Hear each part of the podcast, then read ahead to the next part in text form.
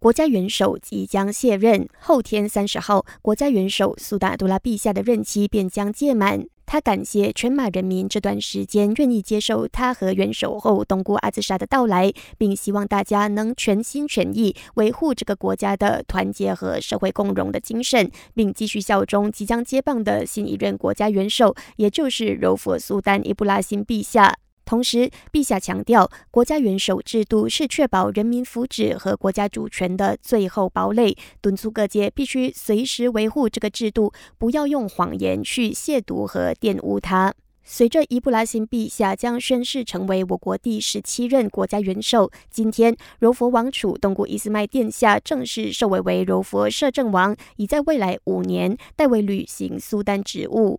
换个焦点，早前有媒体引述消息声称，因为呼吸机故障，导致巴生河流域一家医院内的一名患者不幸逝世，另有一名患者被宣告脑死亡。卫生总监纳杜穆哈莫拉兹接受新海峡日报访问时表示，卫生部正针对这件事展开调查，一旦完成，他就会就此做出更详细的回应。